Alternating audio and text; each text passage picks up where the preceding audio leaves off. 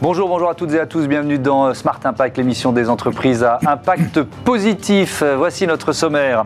Euh, mon invité aujourd'hui, c'est Robert Dambeau, le président de Grande Thornton France, cabinet d'audit et de conseil qui vient de racheter l'agence de diagnostic RSE Primum Non Nocere. Euh, ensemble, ils développent le label THQSE pour très haute qualité euh, sanitaire, sociale et environnementale. Le débat de ce Smart Impact, il portera sur l'électroménager plus durable. On va notamment découvrir euh, les casseroles Christelle et les solutions développées avec euh, la start-up Anaké pour récupérer la chaleur fatale euh, dans son processus de production. Et puis dans Smart Ideas, on va découvrir ensemble Kaukab, c'est une application pour récupérer et recycler les déchets métalliques. Voilà pour les titres, on a 30 minutes pour les développer. C'est parti, c'est Smart Impact.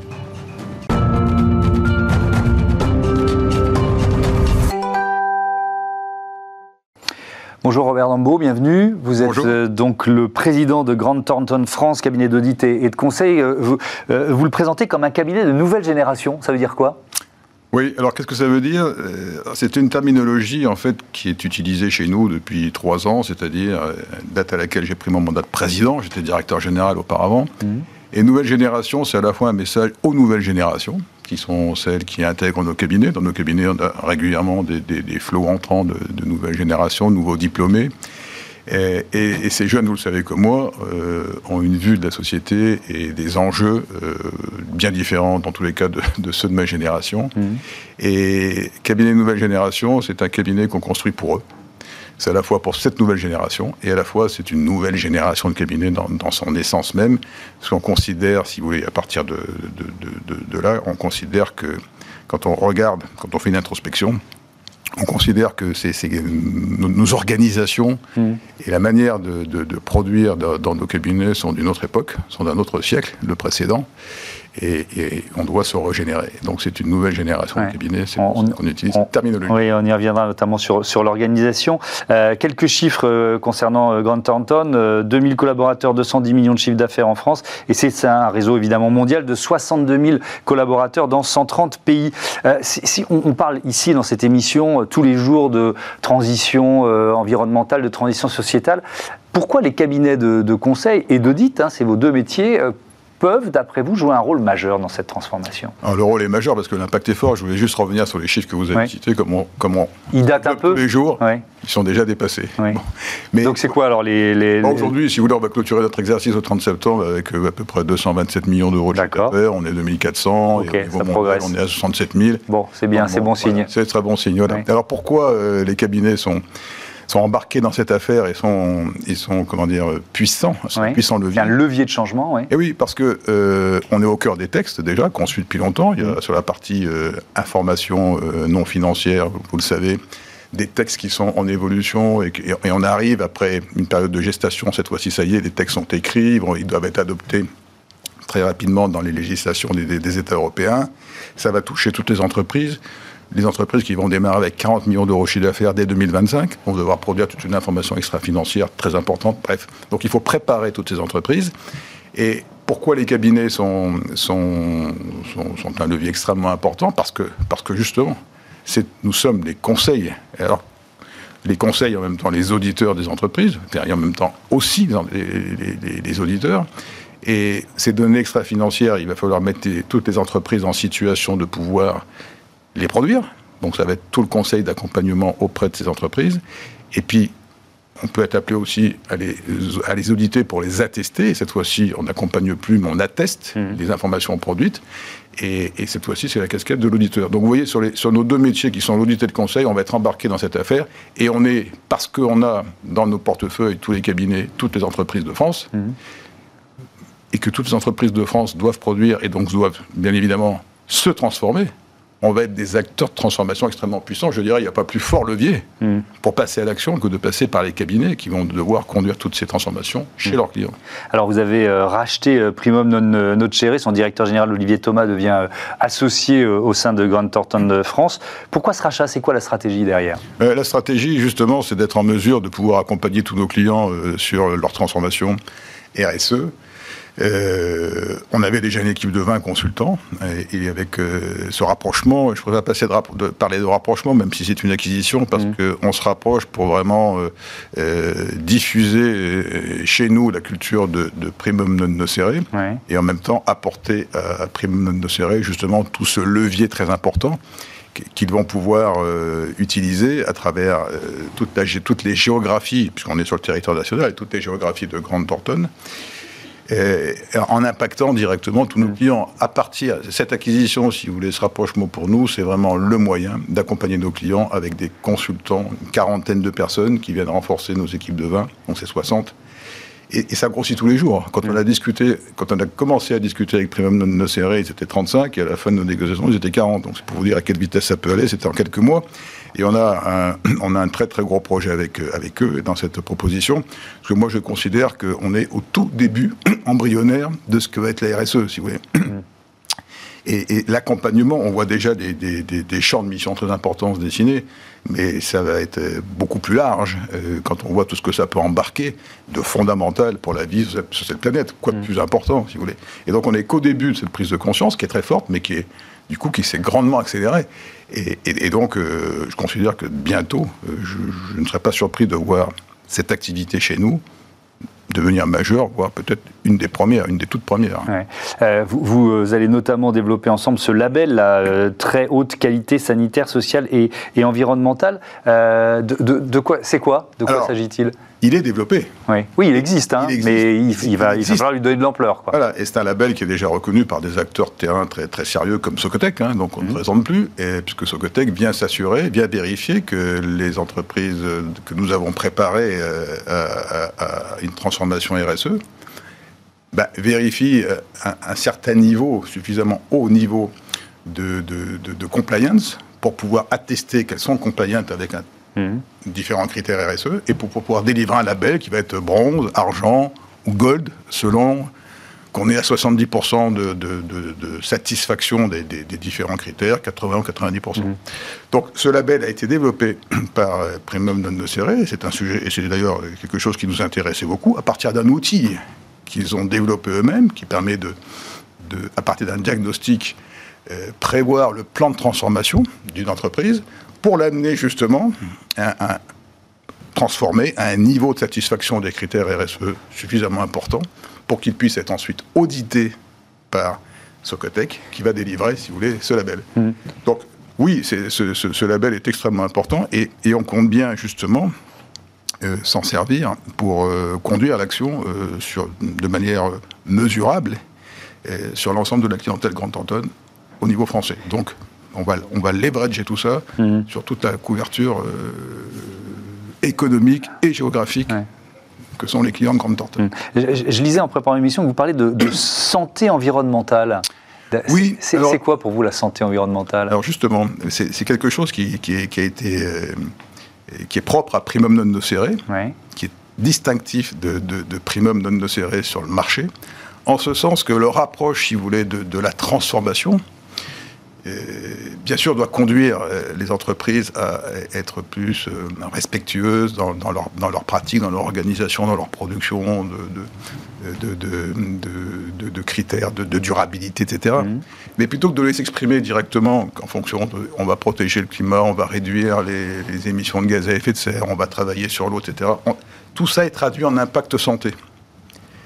C'est-à-dire, là où avant on disait, euh, bon, la production dans une entreprise a tel méfait, produit du CO2, mm. euh, gaz à effet de serre, euh, impact sur l'eau, ça donne, etc. Ça, ça, tel, ça, fait, ça fait des déchets qu'on va recycler. Donc, déjà, tout ça, ça nous parlait, si vous voulez. Et on se disait, ah bon, si l'eau est polluée, etc., s'il y a un réchauffement climatique, mm. qu'est-ce qu'on va devenir, etc. Donc, tout ça, ça nous alertait beaucoup et ça a contribué beaucoup à, la prise de conscience. Mais on va plus loin, si vous voulez, avec Primum non serré, parce que pour que ça parle encore davantage aux gens, parce qu'à la fin des fins, il s'agit de l'homme avec un grand H, et on, va plus loin et on traduit justement tous les méfaits sur euh, réchauffement climatique, euh, euh, les effluents qui sont dans l'eau. C'est quoi l'impact sur la santé des hommes?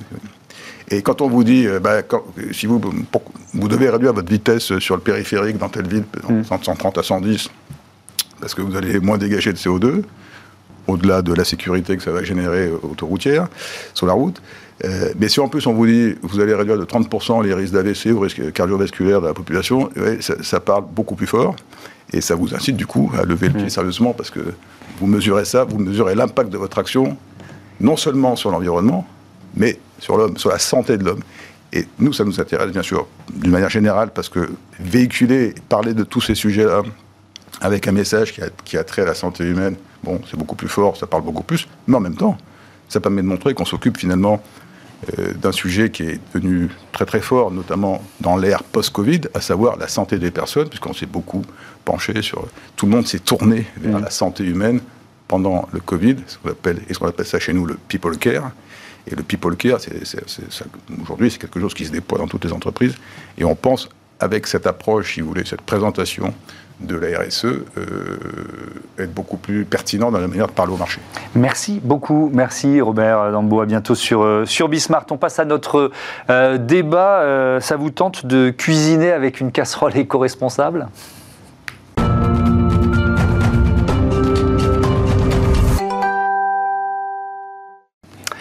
Le débat de Smart Impact avec euh, Emmanuel Brugger, bonjour, bienvenue. Vous êtes directeur de Christelle. Thibaut Cartini, bonjour, bienvenue. Directeur général de Dananke. Euh, on va commencer tout simplement par présenter vos entreprises euh, respectives.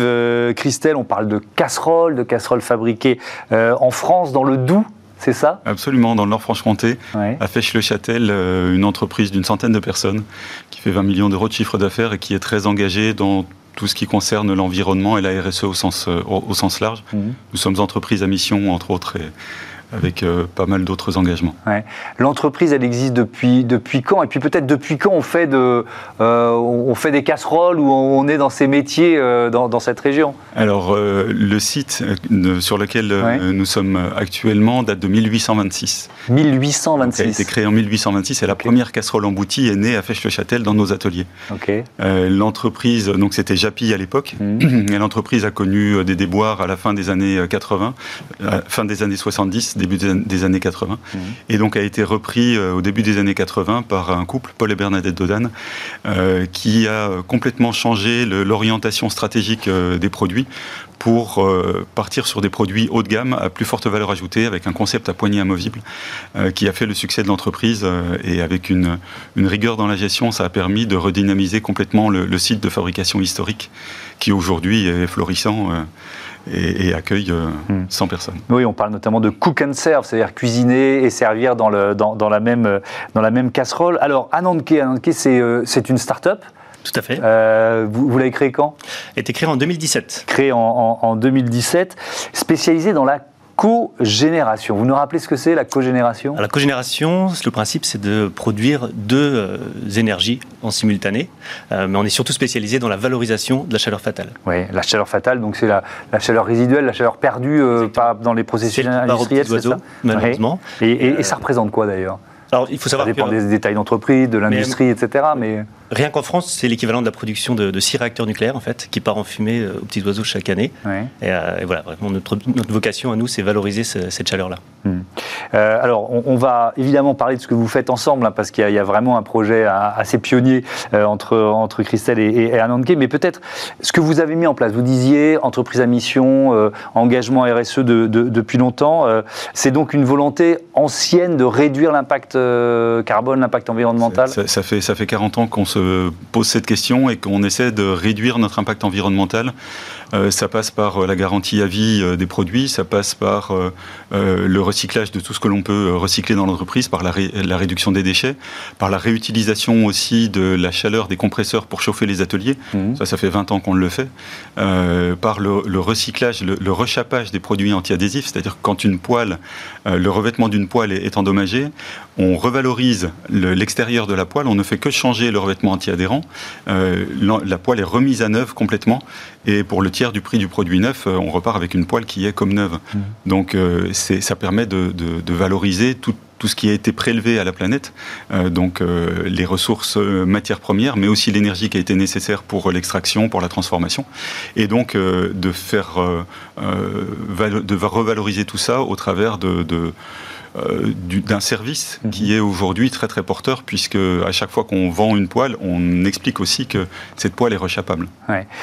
Thibaut Cartini, c'était quoi le cahier des charges avec, avec Christelle le, défi à relever en quelque sorte? Alors, Le défi à relever, en fait, c'est ils ont un, four de traitement thermique pour s'occuper des, casseroles.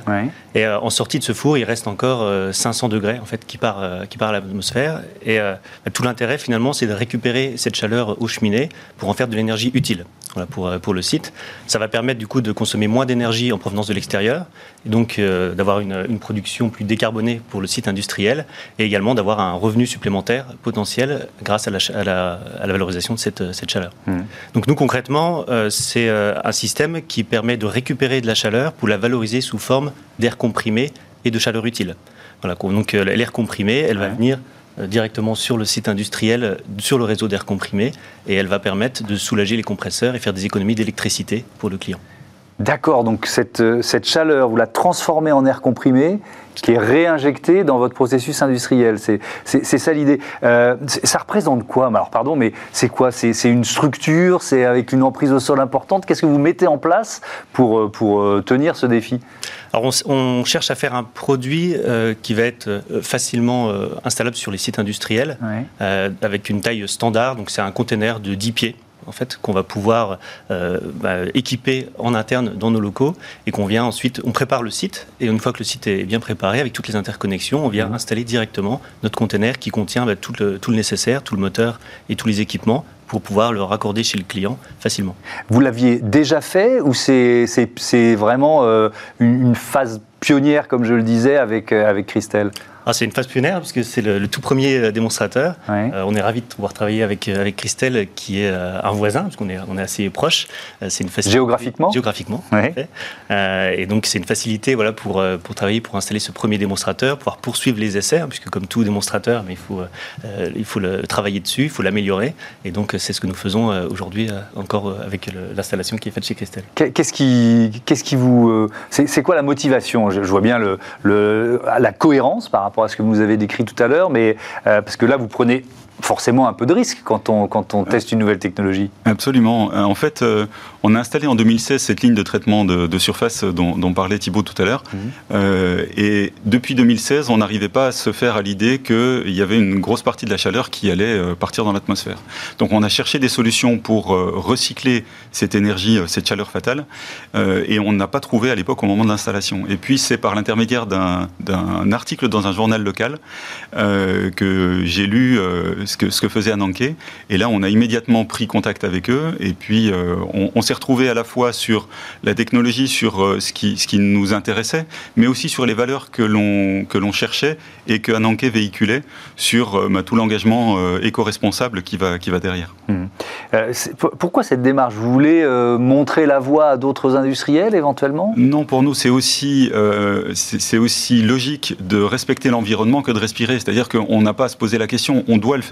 Et on doit aller le plus loin possible dans cette démarche-là. Donc la décision en comité exécutif, elle a été prise en moins de deux minutes. Euh, euh, et ça fait deux ans qu'on a pris cette, euh, cette décision-là. C'était c'était pas au moment d'une crise énergétique particulière. Ça représente quoi en termes d'investissement et, qu'est-ce que ça peut rapporter à terme en retour sur investissement? Alors l'investissement originel pour nous, il est de 100 000 euros moins des, subventions qu'on a eues et je remercie encore l'ASP de, de, nous avoir soutenus dans le cadre de la décarbonation, mmh. puisque ça nous a permis d'avoir un reste à charge de 60 000 euros. Et donc, un retour sur investissement, euh, là maintenant, avec le coût de l'énergie, c'est de l'ordre de 6 ans. Donc, euh, c'est. Ça s'est raccourci Oui, ça s'est raccourci, absolument. À, quel point ça s'est raccourci, d'ailleurs, ce retour sur investissement avec la hausse des prix de l'énergie? C'était quoi C'était on était plutôt entre 8 et 10 ans. D'accord. Et là, on, peut, on, tombe à, on tombe à 6 ans. Euh, mais sur des, certains sites industriels, on peut tomber sur des retours sur investissement de l'ordre de 2 à 3 ans pour ce, type de technologie. Mmh. Ça veut dire que, enfin, j'imagine, euh, depuis quelques semaines, euh, votre téléphone, c'est marrant, c'est ce que je disais avec un autre invité dans, cette émission, il n'arrête pas de sonner. Il y, a des, il y, a des, sollicitations beaucoup plus importantes, forcément. Ah oui, tout à fait. On est de plus en plus contactés, à la fois pour les objectifs de réduction des émissions de, carbone euh, à terme, à horizon 2050, euh, et également bah, pour l'augmentation du coût du gaz et du coût de l'énergie en général, mhm. euh, qui fait qu'aujourd'hui, ça devient indispensable d'installer une technologie de valorisation. Votre, votre technologie, elle est potentiellement utilisable par, par à peu près toutes les industries? Alors toutes les industries qui ont des forts rejets thermiques. alors les, pour notre technologie en propre, c'est toutes les technologies, toutes les, la chaleur fatale au-dessus de 450 degrés. Mais aujourd'hui, on souhaite accompagner tous les clients qui ont des rejets au-dessus de 100 degrés. Et pour ça, on peut les accompagner euh, à la fois sur l'étude de diagnostic. On a développé aussi un outil, un appareil nous, qui permet de euh, caractériser les rejets thermiques sur les sites industriels. Donc c'est une valise de diagnostic qu'on a développée et qui est une, première euh, mondiale et qui permet donc de vraiment de caractériser précisément les rejets thermiques. Et ensuite, on peut accompagner le client en lui recommandant la meilleure technologie disponible sur le marché jusqu'à bah, la mise en service de cette technologie. Hmm. Il y a, d'autres leviers de récupération de la, de la, chaleur fatale. En quoi, en quoi, le, en quoi votre technologie elle est, elle est intéressante, elle est novatrice? Alors en fait, chaque technologie, ce qu'il faut comprendre, elle, elle, a son point, son point fort, en fait, à son, mm. à son secteur euh, le, plus important. La technologie que nous avons développée en propre, elle est très intéressante avec un bon rendement pour les très hautes températures et plutôt les puissances inférieures au mégawatt. Mais après, il y a d'autres technologies qui vont être sur d'autres euh, points de fonctionnement plus ou moins intéressant. Et donc c'est là que nous, on, est, euh, on a notre euh, valeur ajoutée, c'est de pouvoir recommander la meilleure technologie en fonction des rejets qu'on va retrouver sur le site du client. Euh, Christelle est devenue, vous l'avez évoqué, une entreprise à, mission. cet été, c'est un aboutissement ou alors c'est au contraire un, nouveau chemin qui s'ouvre? Alors c'est entre les deux, c'est-à-dire que c'est le marqueur d'un engagement d'il y a 30 ans, et en même temps, c'est euh, la, suite, euh, enfin, une étape dans le chemin que l'on continue à, mmh. poursuivre, puisque notre chemin et notre volonté de nous améliorer sans cesse d'un point de vue environnemental, mais du point de vue sociétal et social également, euh, est, est, infini, j'ai envie de dire. Mmh. Et donc, à chaque fois qu'une nouvelle technologie sort, ben, on, regarde de près ce qu'elle peut nous apporter et en quoi est-ce qu'elle peut être vertueuse pour l'environnement mais vertueuse en réalité. C'est-à-dire qu'il y a des technologies qui euh, consomment énormément de ressources pour donner très peu de, résultats. Et au final, pour l'environnement, le résultat n'est pas très bon. Donc c'est pour ça que des technologies comme celle d'Ananke, euh, qu'on a étudiées de près, nous permettent d'avoir un vrai impact positif sur l'environnement. Mmh. Euh, le, fait d'inscrire euh, voilà, cette mission, cette raison d'être dans vos statuts avec un, un certain nombre d'objectifs qui sont, qui sont liés à, ce, à cette démarche, vous allez quoi Tous les ans vérifier que vous tenez vos objectifs? Comment, comment ça va se passer? Absolument. Le comité de mission euh, que l'on a nommé euh, veille à, ça, et puis euh, l'organisme tiers indépendant vient faire son audit, son, audit annuel ou, biannuel, suivant les, situations. Et dans notre cas, la volonté d'inscrire une mission et une raison d'être dans nos statuts, c'était aussi pour pérenniser ces valeurs pour les générations à venir. Nous sommes aussi une entreprise familiale, et dans ces conditions-là, on voulait s'assurer que les valeurs qui, qui portent l'entreprise aujourd'hui soit, soit reprise pour les générations euh, qui viennent. On, a déjà trois générations dans l'entreprise, donc on n'a pas, pas trop de, mmh. soucis de ce point de vue-là, on est tranquille. Mais encore fallait-il le faire. Très bien, merci beaucoup. Effectivement, entreprise fondée par euh, euh, Paul et Bernadette Dodan. Bernadette Dodan qui publie, euh, qui raconte l'histoire de, l'entreprise La force d'y croire, l'aventure Christelle, publiée aux éditions Jet d'encre. Merci à tous les deux d'être venus présenter voilà, cette, cette association qui était passionnante. On passe à notre rubrique consacrée aux startups éco-responsables. Merci encore. Merci. Merci.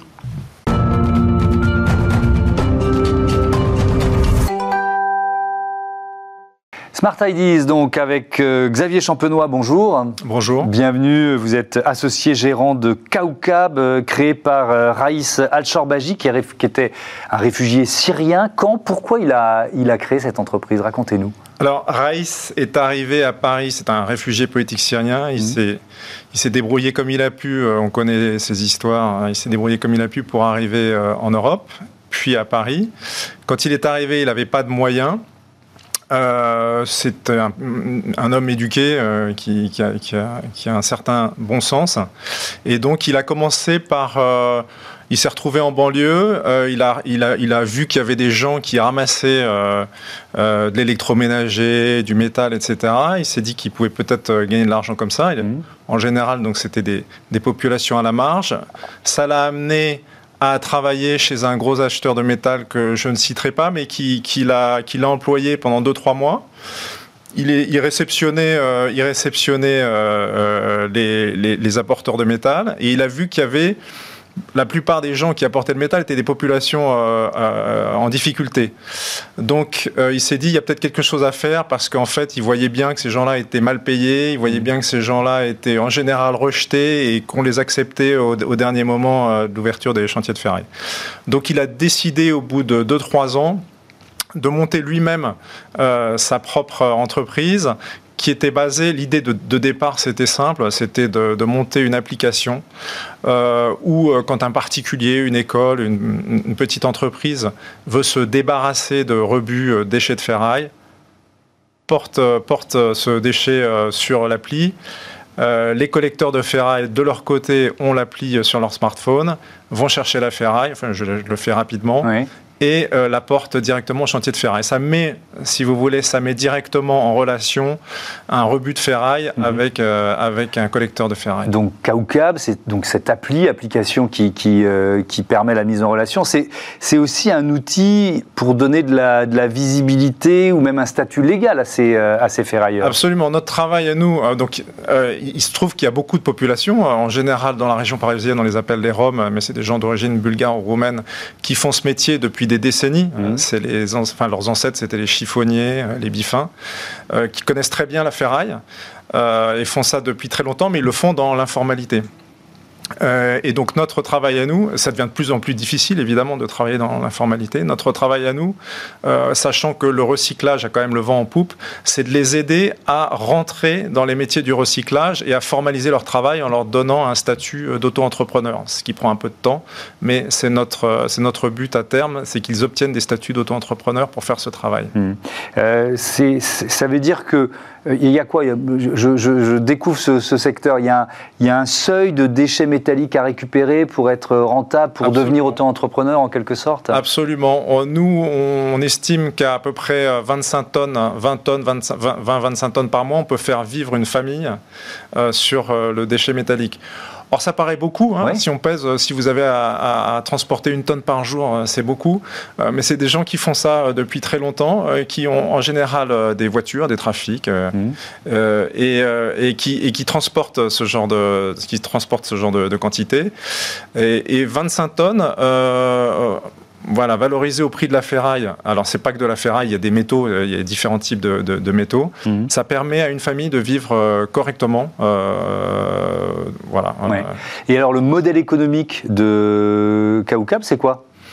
Kaukab, quand, vous allez vendre de la ferraille sur un chantier de ferraille, il y a un prix, il y a un prix au professionnel et un prix au particulier. En gros, nous, on récupère la marge qu'il y a entre le prix particulier et le prix professionnel, parce que Kaukab est une entreprise professionnelle et ces gens-là, en général, récupèrent des prix particuliers.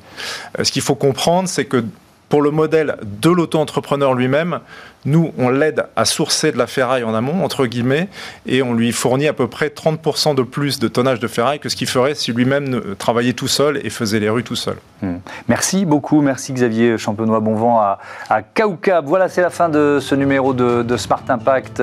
Je vous dis à, demain sur Bismart et je voudrais euh, remercier euh, euh, Louis Perrin à la production et à la programmation, assisté aujourd'hui de Lily Zuskin, Elisa Bernardo, la réalisatrice, et Héloïse Merlin au son. Salut, merci.